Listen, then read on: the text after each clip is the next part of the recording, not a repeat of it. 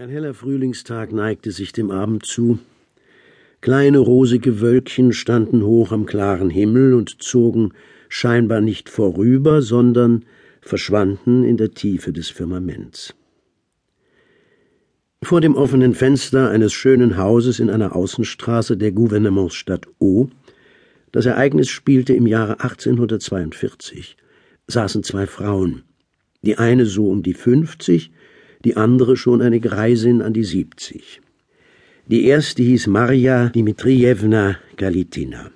Ihr Mann, der ehemalige Staatsanwalt des Gouvernements seinerzeit eine bekannte Persönlichkeit, ein ruppiger und entschlossener, galliger und hartnäckiger Mensch, war vor zehn Jahren gestorben. Er hatte eine ausnehmend gute Bildung erhalten, die Universität besucht, aber in ärmlichen Verhältnissen geboren, rechtzeitig die Notwendigkeit erkannt, dass es unerlässlich sei, sich den Weg zu ebnen und Geld zu beschaffen. Marja Dmitrijewna hatte ihn aus Liebe geheiratet. Er war seinem Äußeren nach nicht übel, gescheit und wenn er wollte, sehr liebenswürdig. Marja Dmitrijewna mit Mädchennamen Pestova hatte schon als Kind ihre Eltern verloren, einige Jahre in Moskau verbracht, in einem Institut und nach ihrer Rückkehr von dort fünfzig Werst von O entfernt in ihrem Heimatdorf Pakrovskoje mit einer Tante und ihrem älteren Bruder gelebt.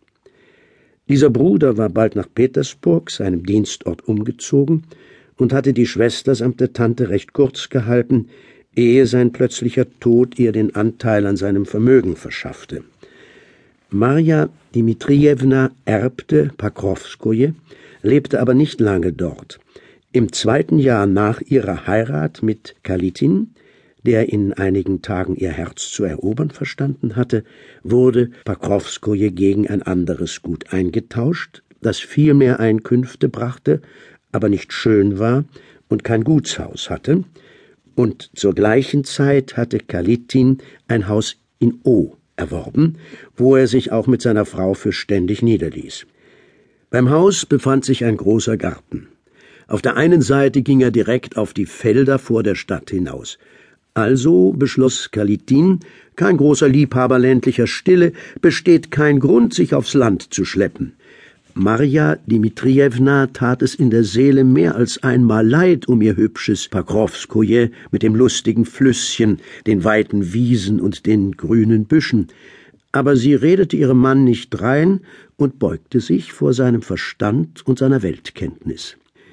Als er nach fünfzehnjähriger Ehe starb, hinterließ er einen Sohn und zwei Töchter und hatte sich Maria Dmitrijewna an ihr Haus und an das städtische Leben schon so gewöhnt, dass sie O auch nicht mehr verlassen wollte. Maria Dmitrijewna hatte sich in ihrer Jugend des Rufes einer lieben Blondine erfreut. Auch als Fünfzigerin waren ihre Züge nicht ohne Reiz, obwohl sie etwas aufgedunsen und verwischt waren.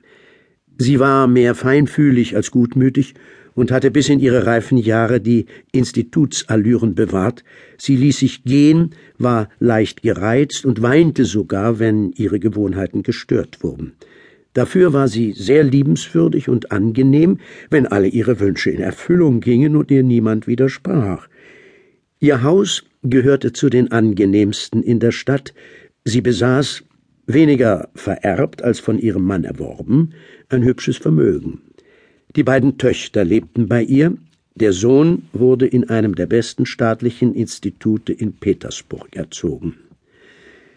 Die Alte, die neben Marja Dmitrijewna am Fenster saß, war eben jene Tante, eine Schwester ihres Vaters, mit der sie etliche einsame Jahre in Pakrovskoje verbracht hatte. Sie hieß Marfa Timofejewna Pestova. Sie galt als wunderliche Frau, hatte ein unabhängiges Benehmen, sagte allen die Wahrheit ins Gesicht und betrug sich trotz ihren überaus beschränkten Verhältnissen so, als verfügte sie über Tausende.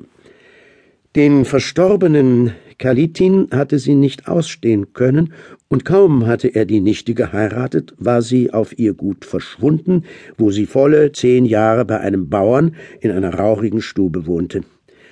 Marja Dmitrijewna hatte ein wenig Angst vor ihr. Schwarzhaarig und scharfsichtig trotz ihrem Alter, klein und spitznäsig, ging Marfa Timofejewna rasch, hielt sich gerade und sprach schnell und lebhaft mit feinem und klingendem Stimmchen. Sie trug stets eine weiße Haube und eine weiße Jacke.